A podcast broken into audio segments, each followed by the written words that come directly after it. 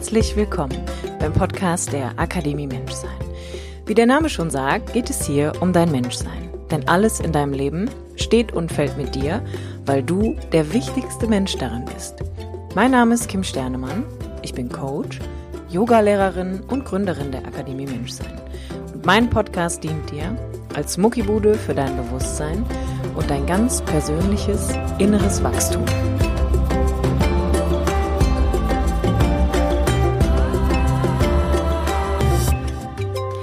Hallo und schön, dass du in meinen Podcast gefunden hast, dem Podcast der Akademie Menschsein mit mir, Kim Sternemann. Für den Fall, dass das deine erste Episode ist, die du mit mir gemeinsam hier hörst, stelle ich mich dir gerne einfach auch nochmal persönlich vor. Mein Name ist Kim, ich bin Empowerment Coach und Yogalehrerin mit therapeutischem Schwerpunkt und ich habe es mir so ein bisschen zur Mission gemacht, dich in dein Selbstvertrauen zurückzubegleiten und dich den Glauben an dich selbst zu lehren. Denn ich bin fest davon überzeugt, dass wir Menschen alles schaffen können, wenn wir beginnen, auf unsere eigene Kraft, auf unsere eigenen Kompetenzen und Ressourcen zu vertrauen. Und dafür bietet dieses Leben wahrlich extrem viele Möglichkeiten. Die heutige Folge ist ein Interview mit dem Heilpraktiker Klaus-Peter Zein und wir unterhalten uns über die Naturheilkunde und wie viele verschiedene Möglichkeiten wir als Menschen eigentlich haben, unsere eigene Gesundheit zu unterstützen oder aber auch zu heilen im Falle von Krankheit. Und Klaus-Peter Zein hat seinen Schwerpunkt in der Bioenergetik, der sogenannten Bioresonanz gefunden und erklärt in dieser Folge, wie man dem feinstofflichen Körper der sogenannten Energieresonanz wieder dazu verhilft, in Balance, ins Gleichgewicht zu finden und erläutert seinen ganzheitlichen Ansatz, mit dem er vorgeht. Ich hoffe sehr, dass dich dieses Interview inspiriert, deinen Fokus vielleicht auch mal hier und da in Richtung Naturheilkunde zu eröffnen und finde es tatsächlich ziemlich klasse, dass Klaus-Peter Zahn ein sehr authentischer und faktischer Mann auf seinem Fachgebiet ist der definitiv auch sagt, dass natürlich die Naturheilkunde auch ihre Grenzen hat und dass es am Ende nie nur ein Weg ist, der dazu führt, dass wir Gesundheit erfahren dürfen. Ich wünsche dir ganz viel Spaß beim Zuhören. Hallo Klaus-Peter, schön, dass du da bist, als Interviewgast in meinem Podcast der Akademie Menschsein. Wir beide unterhalten uns heute über das Thema Bioresonanz als Schwerpunktarbeit in deiner Praxis der Naturheilkunde. Ähm, ich sag mal Hallo und stell dich doch einfach gerne nochmal selber vor. Ja, hallo liebe Kim und ganz lieben Dank für die Einladung. Ja, ich heiße Klaus-Peter Zeyen. Ich bin äh, Heilpraktiker, heute Heilpraktiker, arbeite in einer kleinen Naturheilpraxis in Köln mit dem Schwerpunkt Bioresonanz ähm, und habe eine entsprechende Vorgeschichte, wie ich überhaupt dahin gekommen bin. Das wäre auch so meine erste Frage, dass ich sagen würde, erzähl doch mal, nimm uns doch mal mit in deinen Werdegang. Wie kam es zur Naturheilkunde, wie kam es ähm, zu der Heilpraxis letztendlich? Also äh, grundsätzlich hatte ich immer schon eine Affinität für die äh, Naturheilkunde. In frühen Jahren schon, wo ich dann gar nicht wusste, dass ich irgendwann mal Heilpraktiker werden äh, werde. Und ich habe äh, früher angefangen als Ingenieur als Ingenieur für Maschinenbau in der Fahrzeugindustrie, da über 20 Jahre lang gearbeitet, habe mich dort auch ähm, lange, lange Jahre hauptsächlich mit Schwingungen beschäftigt. Ähm, am Fahrzeug natürlich, die grobstofflichen Schwingungen. Äh, bin dann aber über eine Arbeitslosigkeit, die dann in der Zwischenzeit mal kam, in Selbstständigkeit äh, gegangen und habe da als Berater jemanden kennengelernt, der sich mit Bioresonanz und mit der Naturheilkunde beschäftigte. Das, wir sind, äh, heute sind wir gute Freunde. Damals haben wir, das war um die 2000 rum, äh, hat er mich überzeugt, in ein Projekt einzusteigen, wo es darum ging, von der technischen Seite ein Bioresonanzgerät zu entwickeln, das auf einer automatischen Diagnose oder automatischem Scan beruht. Heute ist das gang und gäbe. Äh, Gott sei Dank gibt viele Systeme. Damals war es brandneu ähm, die Idee und wir haben uns zusammengetan, haben äh, eine Firma vorbereitet dann und hatten gute Ideen. Das war die BSE-Krise. Wir wollten in Richtung äh, Rinderakupunktur gehen. Wir hatten die richtigen Leute von der Uni Wien im Boot, einfach um Geld zu generieren für dieses automatische Bioresonanzsystem. Äh, gescheitert ist es dann äh, kurz vor der ähm, Fertigstellung der Firma, also der GmbH, im September 2001, als das Geld nämlich für die Firma aus Amerika fließen sollte und dann der unsägliche äh, 9.11. kam, äh, 11.9. kam. Ähm, kein Geld aus Amerika, die äh, Firma wurde nicht gegründet, das Projekt brach auseinander. Leider Gottes, es äh, passierte nichts und wir sind beide wieder in unsere alten Berufe zurückgegangen. Und das heißt, ich war dann wieder in der Autoindustrie von 2002 an, ähm, maßgeblich dann nachher im Bereich Hybridfahrzeuge und Elektrofahrzeuge als Produktmanager unterwegs. Und da kommen wir zum nächsten Punkt. Das ist nämlich eine Arbeit gewesen, die mich so sehr gefordert und letztlich überfordert hat in der Autoindustrie mhm. oder überhaupt in der Industrie, dass ich damit im Burnout äh, Ende 2009 ausgestiegen bin, aussteigen musste. Mit der Entscheidung, Heilpraktiker zu werden. Das war also mhm. irgendwo, äh, entstand diese Idee, weil ich mich immer weiter dafür in, in, äh, interessiert hatte, heilpraktische Behandlungen in Anspruch genommen habe von meiner Heilpraktikerin in Berlin ähm, die mir sehr, sehr viel weitergeholfen hat und mich auch spirituell gecoacht und ähm, unterrichtet hat. Ich bin dann zu Anfang 2010 ganz aus der Firma ausgeschieden und habe erstmal Klinikaufenthalt gehabt, dieses übliche beim Burnout, mhm.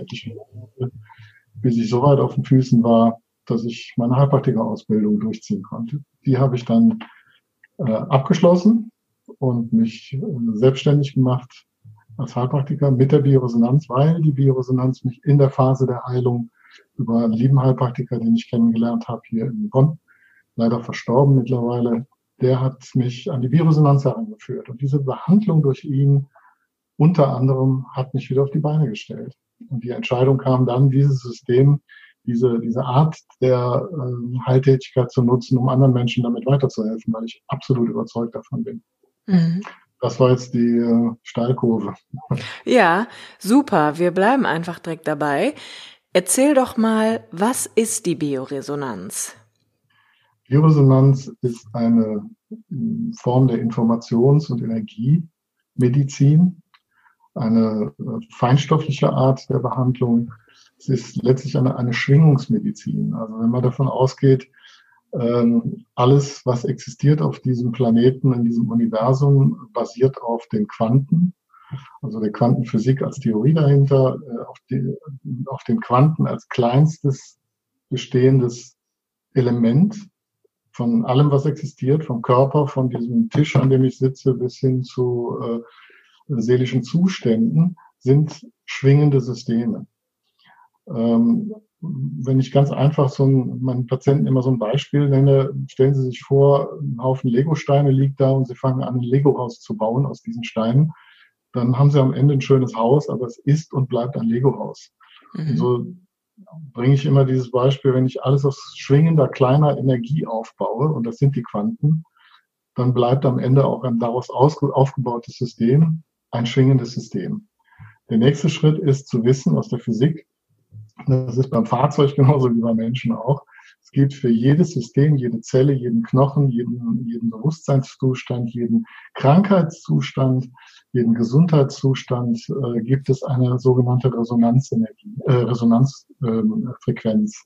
Ähm, mhm. Diese Resonanzfrequenz, die kann man sich leicht vorstellen am Beispiel der Opernsängerin, die ein Weinglas, ein dünnes Glas in der Hand hat und ihre Stimme so weit nach oben äh, bewegt, bis das Glas anfängt zu schwingen und zerspringt. Mhm. Sie hat damit die Resonanzfrequenz, die Eigenfrequenz des Glases getroffen. Jetzt wollen wir natürlich in der Bioresonanz damit nichts kaputt machen. Äh, geht auch nicht, sondern wir wollen diese Eigenschaft des, der, der Resonanz, der Eigenschwingung nutzen, um zu diagnostizieren, um zu untersuchen und zu testen und letztlich auch die pathologischen Symptome, die entstehen am Körper und am Körper, Geist und Seele des Menschen zu lindern und zu heilen. Hm. Wie hast du dich selbst ähm, gefühlt nach deinen eigenen Behandlungen, die du damals bekommen hast, in der Zeit, wo du mit Burnout einfach beschäftigt warst? Also was war so, was war das erste, was du bemerkt hast nach den Sitzungen mit der Bioresonanz an dir selbst? Ähm, ich möchte dazu sagen, dass es nicht nur die alleinige Behandlung mit der Bioresonanz gewesen ist. Ähm, ja. Ist auch, obwohl es mein Schwerpunkt ist, nicht äh, meine Art der, äh, der Arbeit. Kommen wir vielleicht gleich einmal zu. Ähm, Bioresonanz wirkt nachhaltig, aber sie braucht Zeit. Mhm. Das heißt, man kann nicht eine Bioresonanztherapie bekommen und sich recken und strecken und sagen, oh ja, jetzt geht's mir besser. Passiert auch schon mal gelegentlich, je nachdem, wie der Patient eingestellt ist. Aber es ist ein, ein langsamerer Prozess und man merkt sukzessive, wie sich die Befindlichkeit ändert, wie sich ähm, der Körper ändert, äh, wie einfach Symptome verschwinden, wie man sich schlicht und ergreifend anders und besser fühlt. Mit anderen Maßnahmen, die dazugehören. Mhm. Ernährungsumstellung etc. pp. Kommen wir vielleicht gleich zu. Ja.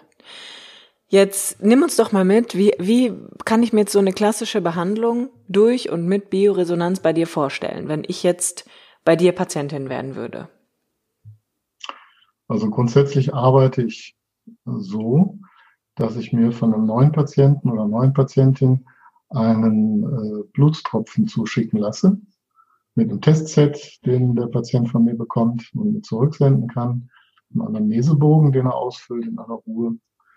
Äh, dieser Blutstropfen äh, ist ein Statthalter für den Menschen, für den Patienten, weil er durch den ganzen Körper gewandert ist und da sämtliche feinstofflichen Schwingungen aller Art pathologischer und ähm, physiologischer Art aufgenommen hat und an dem ich diese Schwingungen im Bioresonanzgerät testen kann. Das hat den riesen Vorteil, der Patient braucht nicht zwei Stunden bei mir zu liegen für die Testung. Das mache ich in Ruhe an den Blutstropfen. Ähm, der Anamnesebogen gibt mir darüber hinaus Aufschluss über die Symptomatik, über äh, Lebensverhältnisse, Lebenswandel, äh, körperliche Dinge, die da einfach auftreten. Das ist ein sehr umfangreicher Bogen. Und anhand dieser beiden Dinge kann ich mir schon ein erstes Bild vom Patienten machen, von Kopf bis Fuß, bevor mhm. ich ihn überhaupt. Das hat gewisse Vorteile. Ich bin dann eben auch unbelastet von diesen Dingen. Ähm, es wird dann ein erster Termin vereinbart, zu dem wir die ersten Ergebnisse besprechen und ich mir vom Patienten nochmal in einem sehr langen Gespräch, ähm, in der Regel zwischen ein und zwei Stunden mindestens, nochmal erläutern lasse, wie seine äh, Symptomatik ist, wie es dazu kommen konnte, äh, viele Dinge rechts und links vom Weg, die sogenannten Blümchen am Wegesrand, die ich immer ganz gerne pflücke, weil die mir ein Gesamtbild des Patienten geben. Und da sind wir bei einem wesentlichen Punkt. Ich arbeite nicht symptombezogen. Also wenn jemand mit Leberschmerzen kommt, dann gucke ich nicht nur auf die Leberschmerzen oder auf die Leberbeschwerden, nicht auf die Schmerzen, äh, sondern ich gucke mir, versuche herauszufinden, die Ursache dieses Ganzen. Und die liegt in der Regel zu einem großen Teil immer in, in, auch in der Seele drin. Also nicht nur im Körper. Der Körper ist eigentlich nur Ausdruck einer fehlenden Information der Seele. Und so gucke ich mir den ganzen Menschen halt an, ganzheitlich, wie man das so schön sagt. Und das ist sehr wichtig, weil das, ähm, finde ich, in der ähm, allopathischen Medizin, in der sogenannten Schulmedizin eben heute kaum möglich ist, weil die Ärzte schlicht und ergreifend keine Zeit haben, sich so lange mit dem Patienten zu beschäftigen. Und wenn jemand mit einem äh, schmerzenden Unterarm zum Orthopäden kommt, dann kümmert er sich nur um den schmerzenden Unterarm und fragt mich nach, äh, wo es vielleicht in der Kindheit hätte dran liegen können. Ja. Ähm, das sind aber Dinge, die ich hinterfrage und da sehr, sehr oft Hintergründe, Ursachen finde, die den Patienten dann noch sehr gut weiterhelfen können. Hm. Das würde halt auch bedeuten, dass man davon ausgeht, dass man ja auf jeden Fall auch Symptome verschleppen kann.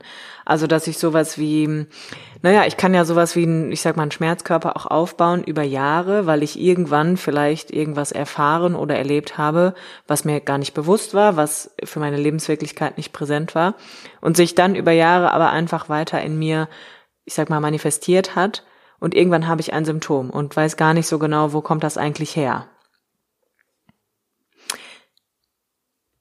Ja, jetzt wäre so meine Frage, mit welchen Symptomen könnte ich zu dir kommen? Grundsätzlich erstmal mit jedem Symptom, mit allen Symptomen, die denkbar sind. Also äh, da ich äh, ganzheitlich arbeite und mit der Bioresonanz, mit dem System, mit dem ich arbeite, sehr genau feststellen kann, an welcher Stelle es hakt und äh, blockiert, ähm, ist im Grunde genommen die Symptomatik, mit der du zu mir kommen würdest, ähm, nicht so relevant. Mhm. Ich bin da Generalist, ich bin kein, kein Facharzt, klar. Aber ich kann da natürlich feststellen, in welche Richtung geht die Symptomatik, wie kann man die mit der Bioresonanz und der Naturheilkunde bearbeiten. Natürlich gibt es Fälle, das gehört auch mit zur Ausbildung vom Heilpraktiker zu erkennen, an welcher Stelle man wirklich in die schulmedizinische Behandlung hinein muss. Mhm. Das sind Akutfälle und das sind ähm, Fälle, bei denen der Patient andere Hilfsmaßnahmen braucht als äh, die rein schwingungstechnischen oder schwingungsmedizinischen. Aber grundsätzlich her vom Symptombild sehe ich da keine Grenzen. Ähm, ich mache, ganz ehrlich gesagt, einen kleinen Schnitt bei vorbehandelten Krebspatienten mhm. aus der Erfahrung der, von vielen Kollegen heraus.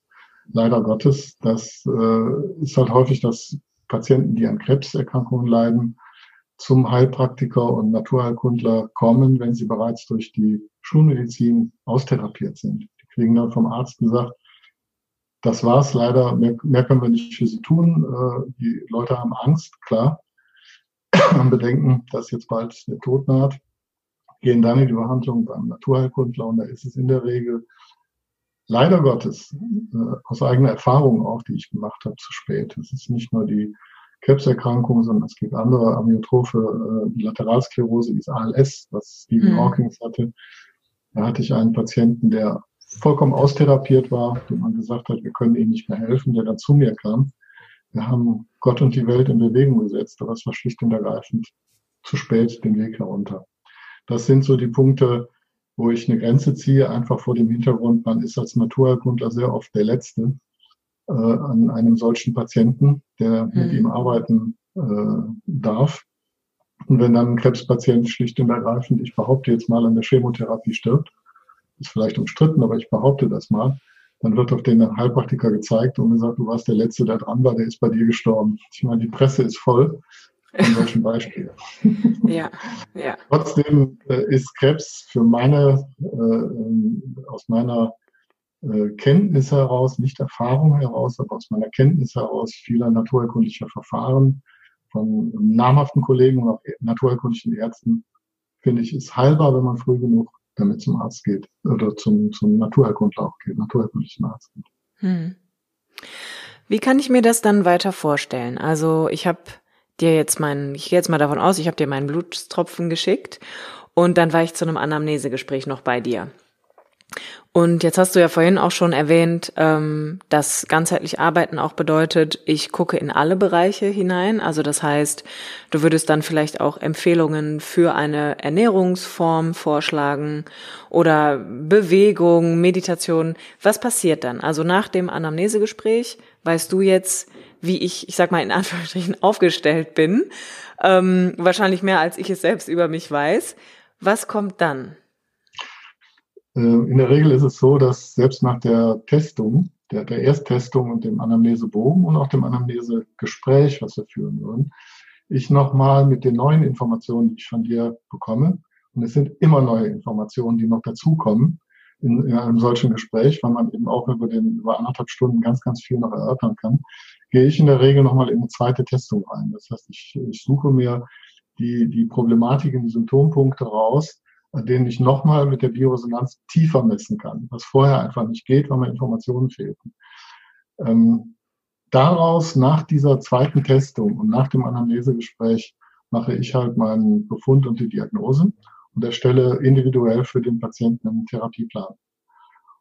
In der Regel, in der Regel in der heutigen Zeit enthält der vier zu bearbeitende Grundsäulen bevor ich überhaupt an eine Thematik rangehen kann. Das heißt, wenn du zum Beispiel jetzt mit einer bestimmten Thematik zu mir kommst, mit einer Symptomatik, Hautprobleme, Psoriasis zum Beispiel, dann habe ich nach der Testung mir ein Bild gemacht und nach dem Gespräch, ähm, wie es bei dir aussieht. Und in der Regel ist es heute so, dass wir diese vier Grundpfeiler, die, den Säurebasenhaushalt, damit zusammenhängt die Ernährung, komplette Ernährung, dann die Bewegung, Machst du Sport? Machst du keinen Sport? Es gibt viele Leute, die leider immer noch keinen Sport machen. Und den vierten Punkt, äh, den die alte Naturheilkunde schlicht und ergreifend nicht kannte, sind die Störfelder, die wir heute haben. Mhm. Die geopathischen Störfelder, die Wasseradern, Verwerfungen, äh, Gitternetzlinien, die gab es immer schon. Die haben auch die altvorderen erspüren und äh, behandeln können. Heute kommen aber die Störfelder, die technischen Störfelder dazu. Und das sind in der Regel der Hausstrom, Belastung durch den Hausstrom am Bettplatz und die Belastung durch äh, Handy, WLAN, Bluetooth-Nutzung mit dem Bluetooth im Ohr, im Auto etc., die den Körper in einer Art und Weise belasten, wie wir es früher überhaupt nicht kannten. Mhm. Ich habe nicht umsonst auch noch zusätzlich die Ausbildung zum äh, baubiologischen Messtechniker gemacht, weil ich nicht nur, weil ich als Ingenieur dieses Fable da für die Messtechnik habe, sondern weil ich einfach ja. in der Praxis gesehen habe, nach einiger Zeit der Arbeit als Heilpraktiker, dass viele Menschen unter dieser Belastung der Störfelder leiden. Mit der Bioresonanz ist das feststellbar. Also wir haben diese Resonanzfrequenzen von allen möglichen Funk- und Strombelastungen hinterlegt in der Bioresonanz und können testen, inwieweit ist der Körper, dein Körper belastet dadurch. Dazu muss man wissen, dass sowohl der Hausstrom mit 50 Hertz und 230 Volt, der vielleicht an deinem Bettplatz entlang fließt, weil du dann Radiowecker und eine Lampe oder noch äh, was weiß ich für Geräte stehen hast, elektromagnetische Felder erzeugt, die unsere Zellen im Körper unter Stress setzen. Mhm. Ich würde jetzt wirklich zu weit führen, da ins Einzelne, ins Detail zu gehen, aber der, diese Felder erzeugen Stress, die sind physikalisch messbar. Das zweite ist die Funkstörung, die Funkstrahlung durch unsere heutige Kommunikationstechnologie. Viele Leute haben nachts den WLAN-Router laufen. 2,4 Gigahertz, äh, die da ständig unter Pulsung in, in, die, in die Umwelt geschossen werden. Äh, die 2,4 Gigahertz sind mess- und berechenbar eine Resonanzfrequenz der menschlichen Zelle. Das heißt, unsere Zelle ist wie das Weinglas in dem Moment wirklich, der Opernsängerin, und die WLAN-Funkstrahlung, Handy-Funkstrahlung 2,4 Gigahertz generell arbeitet wie die Stimme der Opernsängerin. Und wir stehen unter einem permanenten Stress. Und jetzt kann man, kannst du dir vorstellen, wenn du nachts im Bett liegst und sollst eigentlich eine Ruhephase haben, dein Körper soll sich erholen, Kraft aufbauen. Und die Zellen stehen aber durch diesen getakteten WLAN-Router die ganze Zeit unter einem Stress und polarisieren sich und richten sich aus. Dann entstehen Krankheiten. Der Körper kann einfach nicht zur Ruhe kommen und Kraft haben. Hm. Jetzt habe ich gerade, ich habe so zwei Gedanken, die würde ich einmal ganz kurz einwenden, Klaus-Peter. Ähm, weil du mich da jetzt echt auf so eine ganz lustige Erkenntnis auch gebracht hast. Als ich angefangen habe, mich so ein bisschen mit Quantenphysik zu beschäftigen, habe ich irgendwann das Bild in meinem Kopf gehabt, dass ich gedacht habe, eigentlich werden wir ja permanent von Informationen durchlöchert. Und es ist ja irgendwie auch die Aufgabe des Körpers, Informationen, die über die Sinne wahrgenommen werden, ja auch auszuwerten.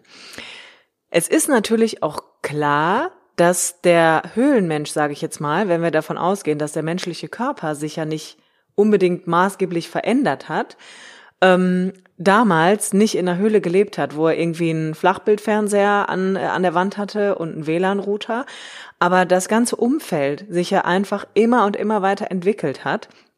Und am Ende lebt man dann irgendwie in, ich sag mal, in der, in der Stadthöhle, in seiner Wohnung, hat aber einfach überall diese permanenten Informationen, die einen durchdringen und ähm, Wer kennt es nicht? Also ich weiß, dass ich habe zum Beispiel keinen Fernseher im Schlafzimmer und generell einfach keinen Fernseher oder ein Radio.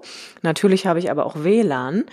Ähm, und in dem Moment, wo man jetzt, sage ich mal, sein Handy einschaltet, mittlerweile ist es ja egal, wo wir gehen und stehen, zeigt mein Handy mir eine mögliche WLAN-Verbindung auf. Das heißt, ich werde ja wirklich um das Bild, was ich irgendwie da zu Beginn hatte, als ich ähm, mich mal gefragt habe, okay, was, was ist das ja irgendwie alles, gedacht, ist, man kann dem ja fast gar nicht mehr entkommen.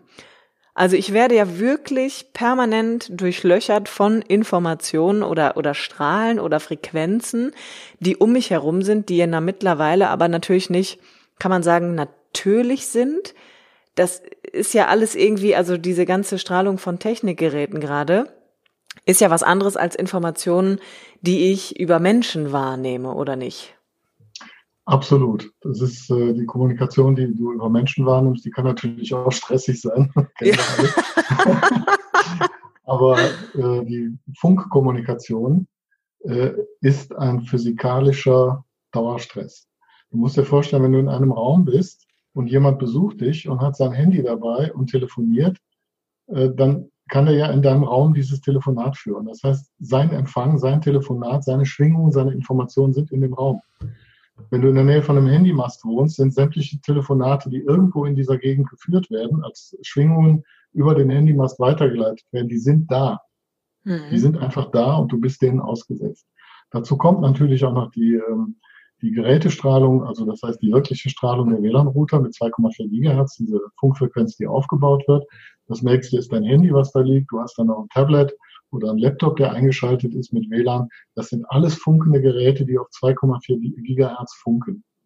Ähm, dem kannst du bedingt entfliehen in deiner eigenen Wohnung. Also man, ich werde oft von Patienten gefragt, ja, aber ich kann ja gar nichts machen, weil ich habe da ein Handymast und der Nachbar nebenan, der hat ja auch einen WLAN-Router und äh, man kann immer nur bei sich selber anfangen. Ich empfehle dann immer eine baubiologische Messung zu Hause am, am Arbeitsplatz, am, am Bettplatz, da wo man halt die acht Stunden in der Regel des Tages verbringt, also ein Drittel des Lebens, äh, um da festzustellen, wie die Belastung ist. Und da gibt es Möglichkeiten der Abschirmung. Fängt bei sich an, die Geräte abzuschalten und geht über ähm, eventuell notwendige Abschirmmaßnahmen, über Vorhänge, Tapeten, Anstreichfarbe, die leitend ist, da gibt es eine Menge Möglichkeiten, sich gegenüber der Strahlung abzuschirmen. Weil außen kannst du nichts abschalten. Es gibt bei der, bei der, in der Baubiologie eigentlich so eine, so eine Kaskade von vier Schritten. Bei einer Belastung, die festgestellt wird, entweder ich schalte die Belastung ab, kann ich mit meinem eigenen Router machen. Der Nachbarrouter läuft halt weiter, der geht auch durch die Wand. Die zweite Möglichkeit, wenn ich nicht abhauen kann oder wenn ich nicht äh, abschalten kann, weg von der Quelle geht in unserer Zivilisation so gut wie nicht. Wenn ich jetzt an dieses Starlink-Projekt von Elon Musk von Tesla denke, der seine äh, Tausende von, von 5G-Satelliten über die Welt verteilen will und jetzt schon getan hat, ich habe es ja schon gesehen am Himmel, ähm, da bist du nicht mehr in der Lage, da abzuhauen. Ja? Nein. Die dritte Möglichkeit, die du hast, ist, dich abzuschirmen. Es gibt tatsächlich Möglichkeiten, sich in, seinen, in seiner Umgebung für die Nacht so weit abzuschirmen, dass weder äh, Funkstrahlung rein noch rauskommt. Die Hausstrombelastung kann man auch entsprechend regeln. Das ist eine Möglichkeit, die äh, aufwendig ist, die aber möglich ist. Trotzdem, wenn das alles nicht geht, weil ich kein Eigentum habe, weil der Vermieter sagt, nein, darf, darfst du alles nicht und dann gibt es nur noch die Möglichkeit, sich energetisch zu harmonisieren. Das heißt, es gibt Gerätschaften, es gibt Möglichkeiten, die auf der feinstofflichen Ebene mein Körperfeld so weit stärken und harmonisieren, dass diese von außen kommende Strahlung von mir nicht abgeleitet, aber deutlich besser verarbeitet werden kann. Sie belastet mhm. mich nicht so sehr. Ich mache mit meinen Patienten immer diese kinesiologische Armtestung in mhm. der Praxis äh, mit einem nicht abgeschirmten oder nicht äh, ähm, äh, äh, ausgestatteten Handy, was ans Ohr gehalten wird. Da klappt das Körperfell zusammen. Du siehst also den Arm, der sackt sofort runter, wenn man nur ein bisschen drückt. Und dann gibt man ein Handy in die Hand mit der, mit der gleichen WLAN-Einstellung von mir aus, das aber geschützt ist, mit einem Sticker, mit ein, irgendwelchen Möglichkeiten. Es gibt da relativ viele. Und das Körperfell bleibt erhalten. Also der Arm wow. bleibt oben und hat eine entsprechende Stärke. Das ist dann die vierte und letzte Möglichkeit, die man eigentlich aber in der, in der Welt, in der wir uns hier bewegen, wenn du draußen unterwegs bist, sollte eigentlich jeder so ein Ding auf dem Handy haben, wenigstens. Ja? Damit man immer so einen energetischen Schutz bei sich trägt. Das sind die vier Möglichkeiten, die man da in der Richtung hat. Hm. Also das heißt auch, du würdest schon auch ähm, proaktiv sagen, dass das natürlich alles einen Einfluss auf uns nimmt. Dass es langfristig zu Krankheits- oder Beschwerdebildern einfach führen kann.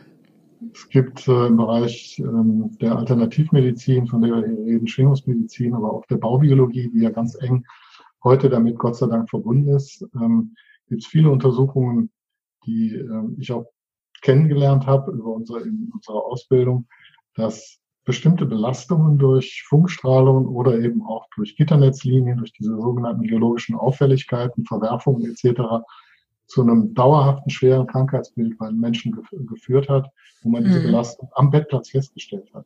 Ja, und da muss man dann halt Dinge in die Wege leiten und da gibt es genügend Beispiele nach Installation solcher äh, Möglichkeiten, Abschirmung, Bett verstellen, was weiß ich, was da äh, individuell für Möglichkeiten gibt, dass die Krankheitssymptome bis hin zu verschwinden also ich behandle nicht jeden Patienten auf Teufel komm raus mit Naturheilkunde und Bioresonanz, wenn ich erkenne, dass bestimmte Belastungen äh, zu Hause am Bettplatz vermutlich liegen.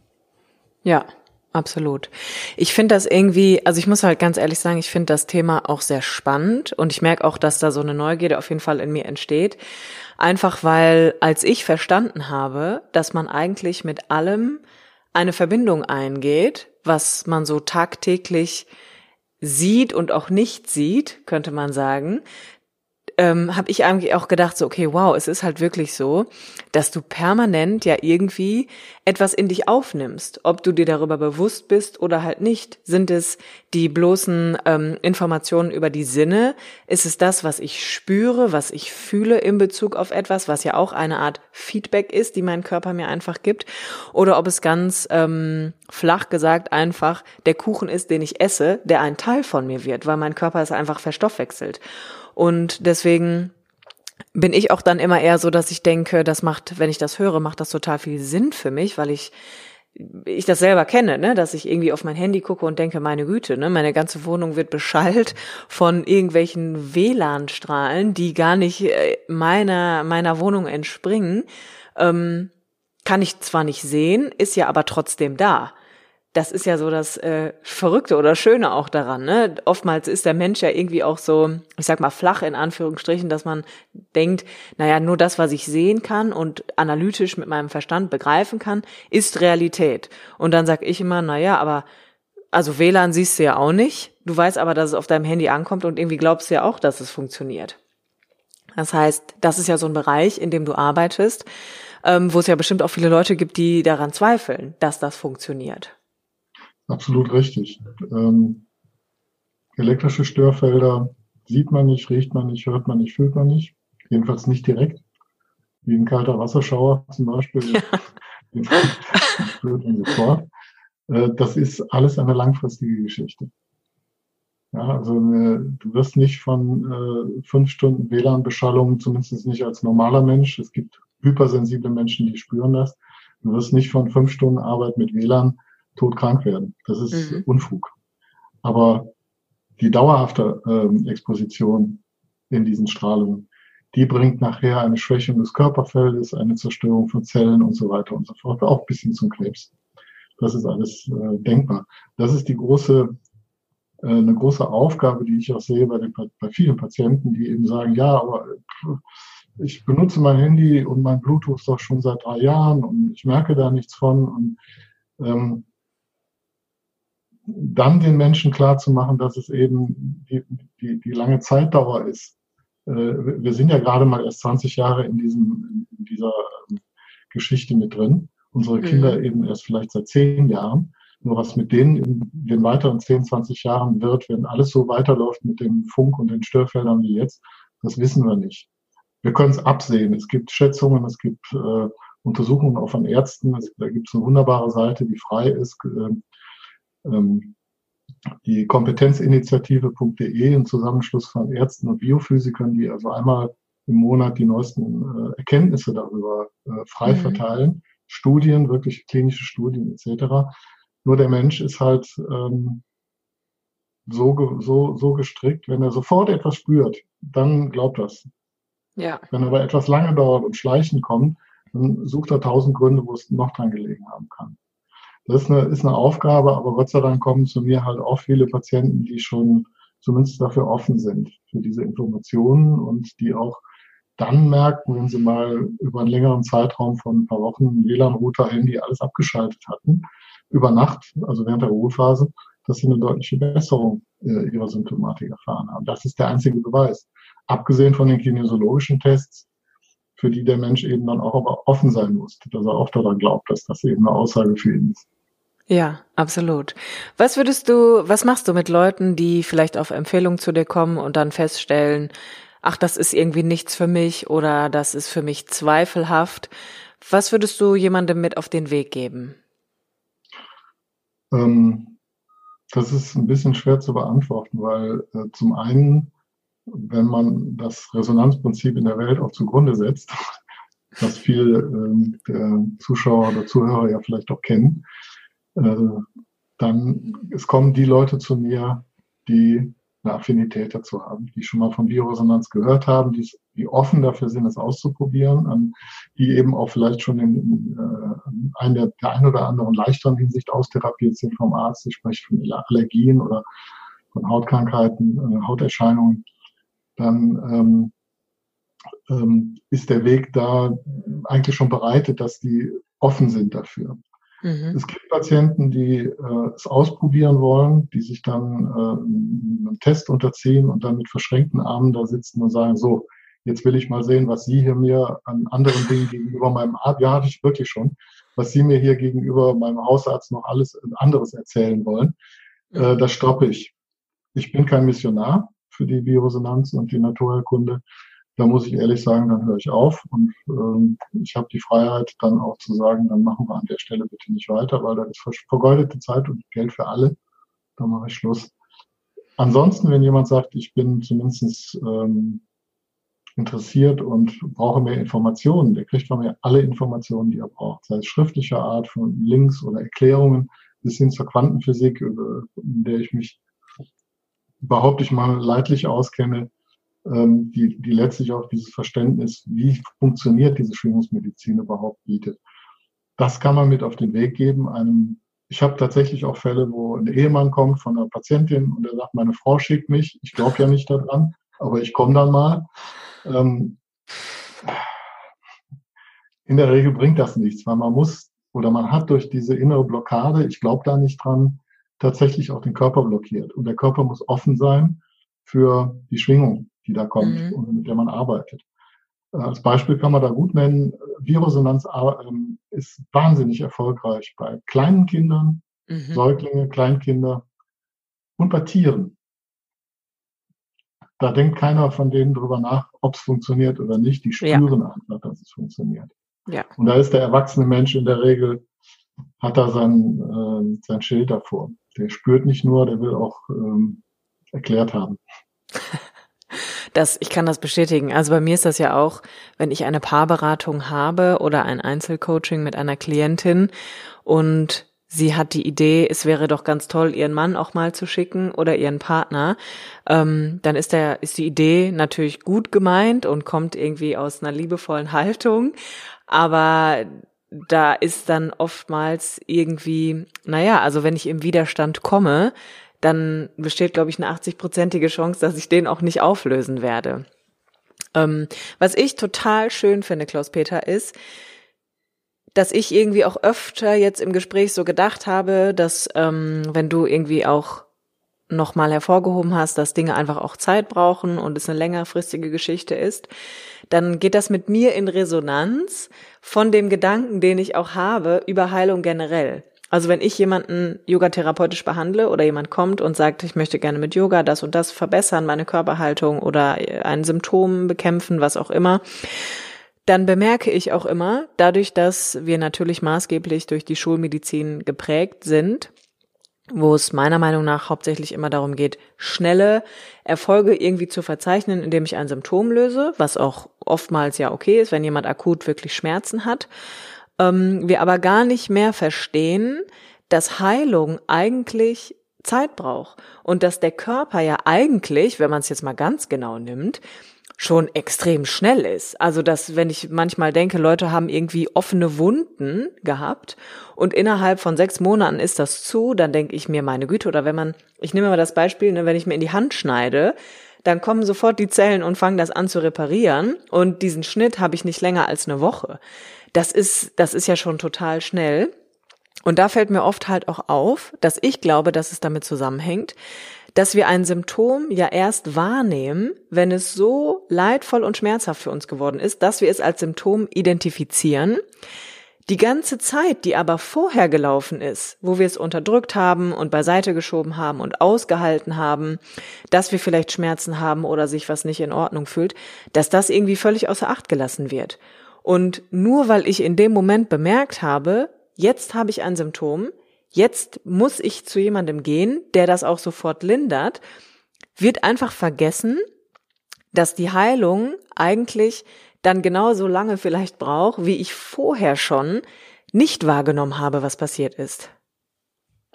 Ja, das ist ein grundlegendes äh, Prinzip der Naturheilkunde, dass sie in der Regel einen längeren Zeitraum braucht, um einen Körper zu heilen. Der Körper heilt sich immer selber. Ja. Kein Therapeut heilt, kein Arzt heilt, kein Heilpraktiker heilt. Alles, was wir tun, ist, unsere Mittel und Möglichkeiten zur Verfügung zu stellen, dass der Körper sich selber heilt. Da kann ich zwei kleine Beispiele bringen. Das eine ist, wenn du ein Bein brichst und der Chirurg äh, näht dir alles wieder zusammen, der näht zusammen. Der heilt nicht dein Bein. Den Bruch heilst du selber. Das heilt der Körper selber. Das ist die Selbstregulation. Ja. Ähm, das ist bei, bei, bei jedem äh, Arzt so. Das ist bei jedem Heilpraktiker so. Die Pille, die er dir gegen die Kopfschmerzen gibt, ist eine reine Symptombekämpfung, eine reine kurzfristige Linderung, die geht nicht an die Ursache. Und da bin ich beim zweiten Punkt. Die, das, die Resonanzsystem, mit dem ich arbeite, ist auch von einem Ingenieur entwickelt worden, vor 40 Jahren etwa, äh, an Herr Paul Schmidt. Und dieser Paul Schmidt hat einen wichtigen Satz geprägt und der heißt, die nachhaltigste Therapie ist die ursachenorientierte Therapie. Und da ist ein großer Unterschied zur Schulmedizin, die, die, die ich sehe, äh, den ich sehe. Der Unterschied ist, dass äh, die heutige Schulmedizin aufgrund unseres Gesundheitssystems, ist ein langes anderes Thema noch, keine Zeit mehr für Patienten hat. Da muss eine schnelle Linderung her. Das ist in den Köpfen der Patienten oftmals drin. Dass ähm, Herr Dr. geben Sie mal eine Pille, äh, ich, das muss ganz schnell weggehen. Ähm, und in der Naturheilkunde ist es so, dass wir an die Ursache einer Erkrankung angehen. Wenn ich eine Allergie behandle zum Beispiel, dann sage ich immer ganz flapsig, mir ist im Grunde genommen egal, gegen was der Patient allergisch ist. Er ist allergisch gegen Substanzen, gegen Allergene, gegen die Millionen andere nicht allergisch sind. Also gibt es in ihm eine, eine Ursache, einen Grund. Und die muss ich finden und löschen.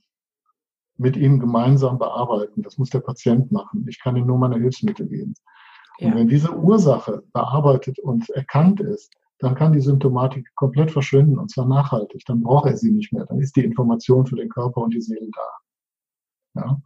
Und das bedarf Zeit, sowohl beim, beim Therapieren, also bei der, ähm, beim Befunden und Diagnostizieren, als auch beim Therapieren, aber auch insgesamt in der Therapielänge. Ähm, brauchst halt einfach in der Naturheilkunde in der Regel viel länger und der Patient muss das wissen. Ja. Ich finde das so schön, weil als ich angefangen habe, Workshops zu geben, über den Körper, über, über, über Anatomie und auch Beschwerdebilder, um Menschen eigentlich in erster Linie einmal aufzuklären, also ne, irgendwie den Bildungsweg auch zu gehen und zu sagen, okay, vielleicht ist das der erste Schritt, den ich gehen muss, erstmal zu verstehen, wie die Physiologie meines Selbst aufgebaut ist, was der, wie der Körper funktioniert, um dann auch zu erkennen, dass ich halt super viele Möglichkeiten habe, selbstwirksam zu werden habe ich tatsächlich auch immer gesagt, eins muss man halt verstehen, es ist immer das eigene Immunsystem, das heilt.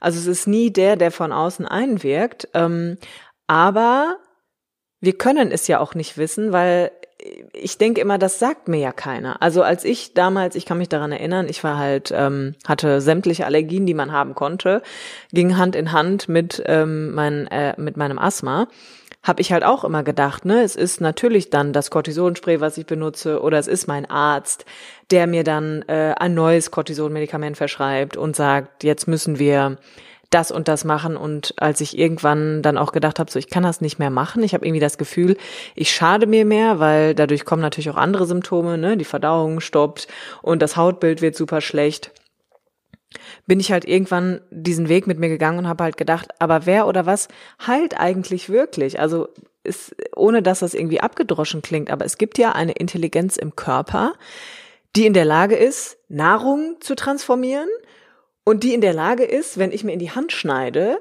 dass das wieder zuwächst. Und dann habe ich irgendwann gedacht, das macht doch kein Arzt. Also das, da ist doch irgendwas im Körper, dass äh, ich, ne, ich stecke einen Apfel oben rein und am Ende kommt was anderes wieder raus. so. Also der Körper, der, der menschliche Körper als, als solches ist ein absolutes Wunderwerk.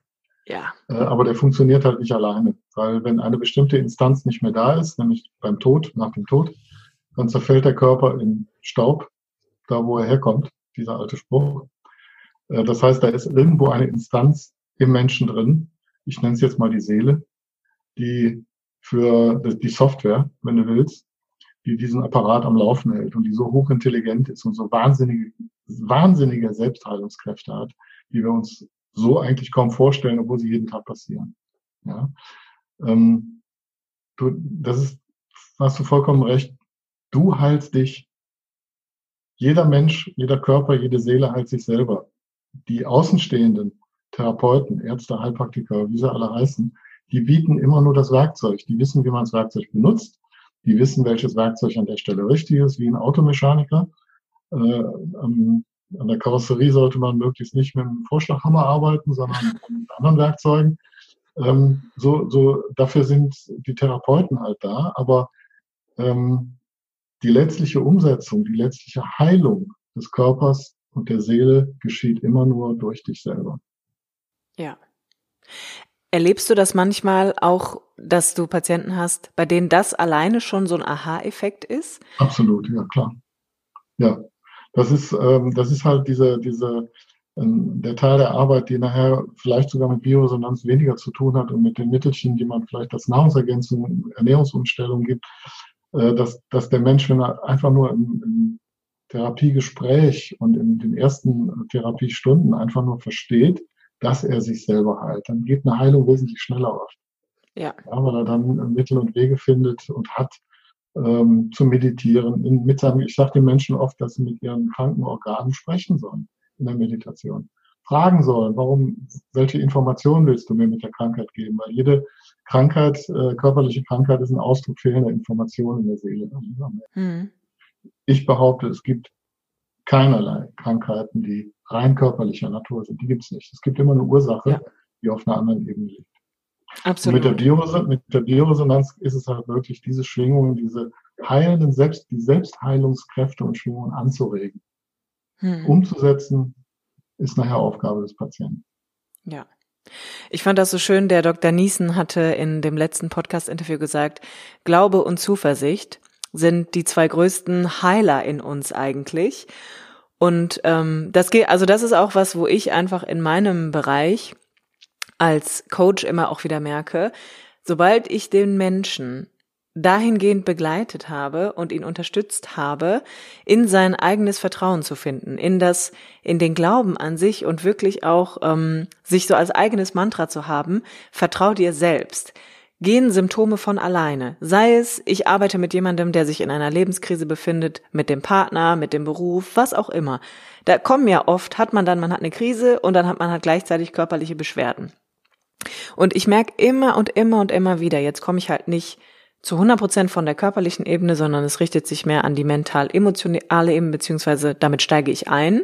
Das ganze System ist ja trotzdem involviert ähm, bemerke ich, dass Symptome einfach gehen. Und da ist es oftmals so, dass ich denke, für mich ist das mittlerweile so sonnenklar, egal von welcher Ebene ich komme. Und wenn wir anfangen, wieder auf uns zu vertrauen, wenn wir in diesen Kontakt mit uns gehen, dass dann wirklich Heilungen geschehen können. Und für mich ist immer, für mich ist immer das Schlimmste, wenn ich, beziehungsweise das Schlimmste und das Beste auch zugleich, wenn ich mit jemandem arbeite, der sagt, das ist ganz normal, das und das Symptom, das gibt's schon in meiner Familie seit 100 Jahren.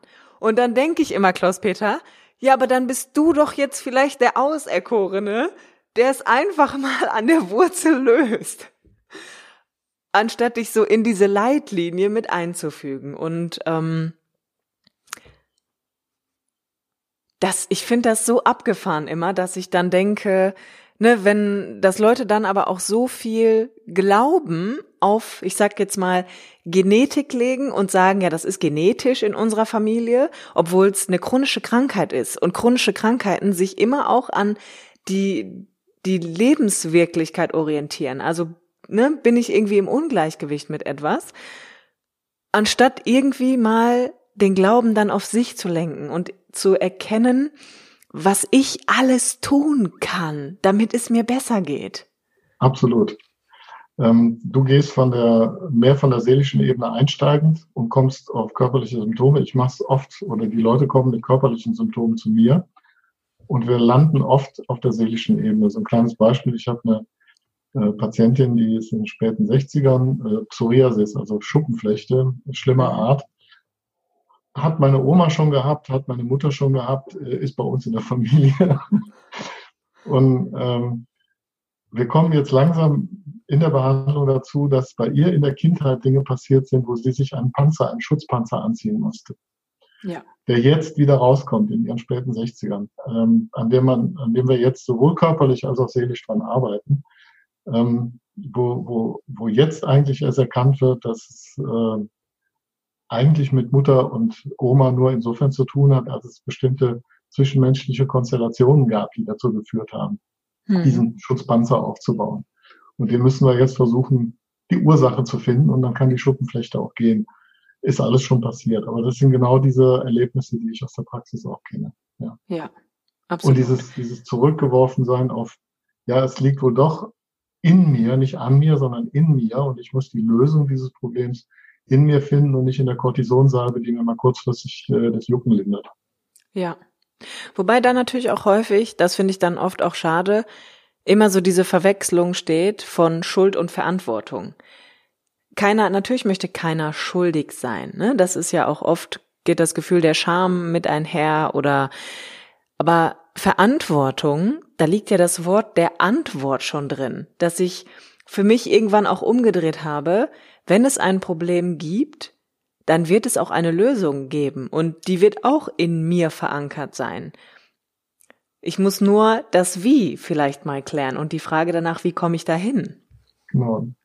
Ich denke, unsere, unsere Aufgabe als Therapeuten ist halt, diesen Schlüssel zu finden, die Tür für diesen Patienten zu öffnen und ihm ähm, Mittel und Wege für diesen Weg äh, in die Heilung an, an die Hand zu geben.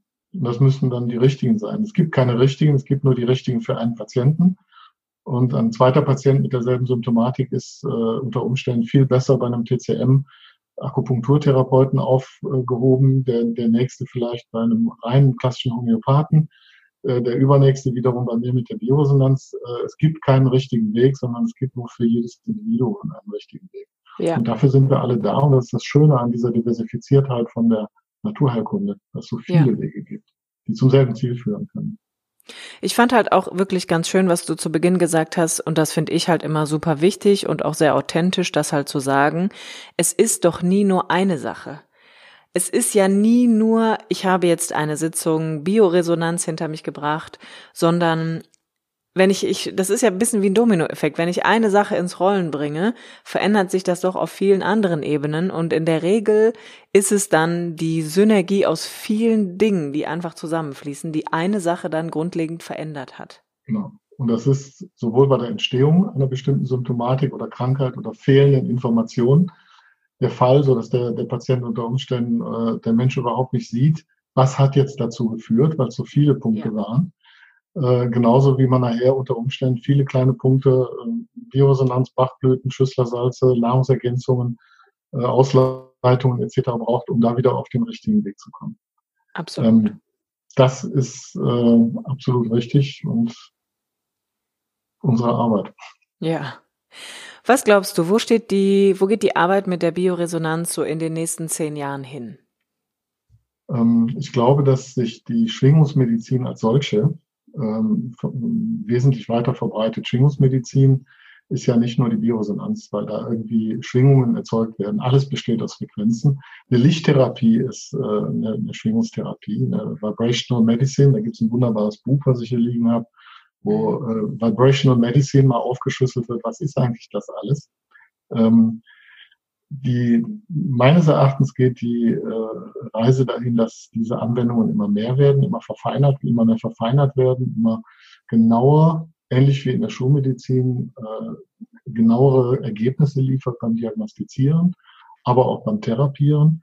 Und die Reise wird dahin gehen, dass es ähm, ganz stark irgendwann mal wissenschaftlich anerkannt sein wird. Das hängt sicherlich mhm. mit der Quantenphysik zusammen, die ja auch offiziell in der Physik noch nicht so wirklich angekommen ist, wird immer besser, immer mehr. Ähm, die Schwingungsmedizin ist äh, offiziell in der Schul schulmedizinischen Wissenschaft nicht angekommen und anerkannt.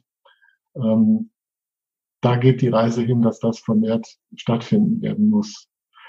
Ähm, die, äh, das Unternehmen, mit dem ich zusammenarbeite, deren Bioresonanzgerät ich verwende, arbeiten mit äh, Instituten zusammen, die versuchen nachzuweisen, wie diese Bioresonanz tatsächlich klinisch nachweisbar mit diesen herkömmlichen Standards der Wissenschaft nachweisbar funktioniert. Es gibt ein wunderbares Beispiel, die, ähm, es ist ein Zellverband aus menschlichen Zellen in Petrischalen angelegt worden in der Nährlösung, so dass sich da ein Zellverband gebildet hat in ganz vielen Petrischalen und dann hat man einen Teil dieser Petrischalen, dieser Zellverbände mit einem Skalpell geschnitten, also die berühmte Schnittwunde, von der du eben sprachst. Ja. Das Gewebe zerstört und hat gesagt, so, du bist jetzt hier zerstört, die andere Hälfte nicht und hat dann ähm, die, ähm, die, die geschnittene Hälfte der Proben mit einer bestimmten Frequenz der Bioresonanz bewählt über einen längeren Zeitraum. Man hat also diese Petrischalen auf so ein Gerät gestellt und hat geschaut, ähm, was passiert jetzt. Kleine, kleine Korrektur, man hat natürlich alle geschnitten und hat einen Teil der, ähm, der geschnittenen Gewebeproben ähm, sich selbst überlassen und die andere wurde bewählt mit der Bioresonanz. Das ist die richtige Variante. Und man hat dann festgestellt, dass die Variante, die ähm, mit der Bioresonanz bewählt worden ist, um 40 Prozent schneller wieder zusammengewachsen ist. In der Nährlösung war das möglich. Die andere Hälfte der äh, Probeexemplare war also noch bei weitem nicht so weit wieder mit dem Zusammenwachsen, mit dem Heilen, mit dem Heilungsprozess für die, wo die Bioresonanz eingesetzt worden ist. Wow. Das ist eine klinische Studie, die wurde in Dresden beim Fraunhofer Institut damals gemacht, die auch verfügbar ist im Internet, die kann man sich äh, runterladen. Das ist so, sind so die ersten Schritte des Nachweises. Es gibt noch einen zweiten Nachweis, den die Firma wunderbar gemacht hat. Ähm, wir wissen ja alle, dass in der chinesischen Medizin mit Meridianen gearbeitet wird. Die ja laut Schulmedizin überhaupt nicht existieren, weil es gibt ja keine Bahnen, die da sind, die, wenn man den Körper auseinanderschneidet. Und jetzt kommt das Spannende, man hat dann mit der Biose, man hat eine Wärmeaufnahme von Körpern gemacht, von Menschen gemacht, ähm, und hat geschaut, wie ist die Wärmeverteilung im Körper und hat die dann mit der Bioresonanz einen bestimmten Meridian, dessen, äh, dessen ähm, Resonanzfrequenzen man kennt, bewählt und hat geschaut, mhm. was passiert dann. Und in dem zweiten Wärmebild konnte man anschließend in diesem Körper exakt den Verlauf dieses Meridians in, in, in roter Farbe halt sehen. Da ist also irgendwas passiert. Wahnsinn. Das ist auch ein Nachweis für die chinesische Heilkunst, äh, die, die es seit Jahrtausenden gibt. Das funktioniert einfach, es ist da aber es ist noch nicht in der Wissenschaft anerkannt. Und es ist auch, um das mal ergänzend zu sagen, das ist nicht nur bei den Chinesen so, sondern die indische Medizin wusste auch, dass es Nadis gibt. Und dann kommt aber ein System und sagt, nee, das gibt's nicht. Obwohl es in zwei anderen Kulturen irgendwie wie gesagt, das ist jetzt ein langes anderes Thema. Dieses eine System ist soweit etabliert und hat die äh, Krakenfinger überall äh, in, in, dem, in, der, in, der, in der Pharmazeutika und in der Ausbildung der schulmedizinischen Fachkräfte dass äh, da ganz schwer ähm, vorbeikommen ist, weil da spielt Geld eine Rolle. Ganz viel ja, Geld. Das stimmt. Ist ein anderes Thema. Ja. Klaus-Peter, wo kann man dich finden, wenn man jetzt bei dir in eine Behandlung kommen möchte? Also man findet mich äh, erstmal in Köln mhm. live. Ich habe zwar keine offene Praxis, wo man einfach reinspazieren kann. Ich mache eine reine Terminpraxis im Norden von Köln. Man findet mich aber im Internet unter www.resonanz-energie.de. Mhm. Da ist äh, ein bisschen was über meinen Werdegang drin, da ist eine Analogie drin, was, wie funktioniert die Bioresonanz, da sind viele Informationen drin und natürlich auch eine Kontaktseite, wie man dann in Kontakt äh, zu mir treten kann und äh, dass wir vielleicht zusammenarbeiten können. Schön. Ich werde das alles auch in die Beschreibung von dem Podcast noch packen. Für diejenigen, die jetzt natürlich einfach neugierig geworden sind. Das ist schön. das ist ja mit ein Teil, die, was ich auch als Aufgabe sehe, nicht nur mit Menschen zu arbeiten, um, um äh, ihnen die Heilung zu ermöglichen, sondern einfach auch um diese Informationen in vielfältiger Form, die die Menschen heute brauchen, einfach zu verteilen, die ich habe. Ja, absolut. Wunderschön. Was gibt es was, was du abschließend noch sagen wollen würdest? Ich würde gern sagen, liebe Zuschauer, liebe Interessierte, passt auf, auf eure Kommunikationsgeräte. Das ist ein ganz, ganz wesentlicher Bestandteil heute. Schützt euch, wo ihr könnt, vor diesen Strahlungen, vor allen Dingen vor 5G, was mhm. jetzt ausgerollt wird. Das sind unglaublich unglaubliche Strahlungen, die da auf uns zukommen. Da kann ich gerne auch privat was drüber erzählen. Äh, schützt euch davor, haltet euer Immunsystem mit äh, guter Nahrung äh, und mit Bewegung ähm, auf Vordermann und dann kann auch kein Virus irgendwann euch was. ansonsten, Viren dürfen wir ja nicht behandeln als äh, Heilpraktiker, aber ansonsten bin ich natürlich dann gerne für weitere Hilfe da. Wie schön. Ich danke dir, Klaus-Peter, für deine Zeit und auch dein Engagement, so offen und frei mit mir über das Thema zu sprechen. Sehr, sehr gerne. Das war für mich super interessant und ich finde das auch immer schön, einfach verschiedene Bereiche zu beleuchten. Und ähm, ich mag auf jeden Fall sehr gerne deine sehr faktische, aber auch authentische Art und Weise darüber zu reden, so dass ich einfach das Gefühl habe, ich habe jetzt total viel gelernt und das ist immer das ist immer so ein schöner Mehrwert, den man dann einfach hat. Ich bin mir sicher, wir werden uns äh, noch mal über das ein oder andere Thema unterhalten. Ich halte das mal so im Hinterkopf und wünsche dir jetzt eigentlich auch erstmal ähm, noch weiterhin eine gute Zeit. Und vielen lieben Dank, dass du in meinem Podcast warst. Liebe Kim, dir auch vielen Dank für die Einladung und alles Liebe und Gute. Dankeschön. Tschüss. Ich hoffe sehr, dass auch dieses Interview dich inspiriert hat, dir neue Dinge beigebracht hat und dich einer, einer weiteren Möglichkeit einfach näher gebracht hat, wie du mit dir in Gesundheit, in Selbstwirksamkeit und auch in Stabilität vielleicht finden kannst. Die Naturheilkunde ist neben all den anderen wunderbaren Medizinsystemen, die es ja nun einfach mal gibt, ein weiterer Weg, der dich einfach auf deinem Weg unterstützen kann. Und ich finde es einfach wirklich gut, wenn man recht vorurteilsfrei und offen sich den vielen Möglichkeiten, die das Leben eigentlich bietet, hingibt. Denn wie Klaus Peter in dem Interview auch schon erklärt hat, ist es nie nur eine Sache, die zum Erfolg führt, zur Gesundheit, zur Entwicklung, sondern am Ende sind es einfach ganz viele Synergien und Naturheilkunde ist definitiv eine davon. Ich bedanke mich an dieser Stelle fürs Zuhören und wenn dir diese Episode gefallen hat, dann lass mir doch einen Kommentar da oder besuch mich auf Instagram zu dem heutigen Post unter kim-sternemann und lass mir dein Feedback da. Ich wünsche dir weiterhin eine ganz wunderbare Zeit und ich sag mal, bis nächsten Mittwoch.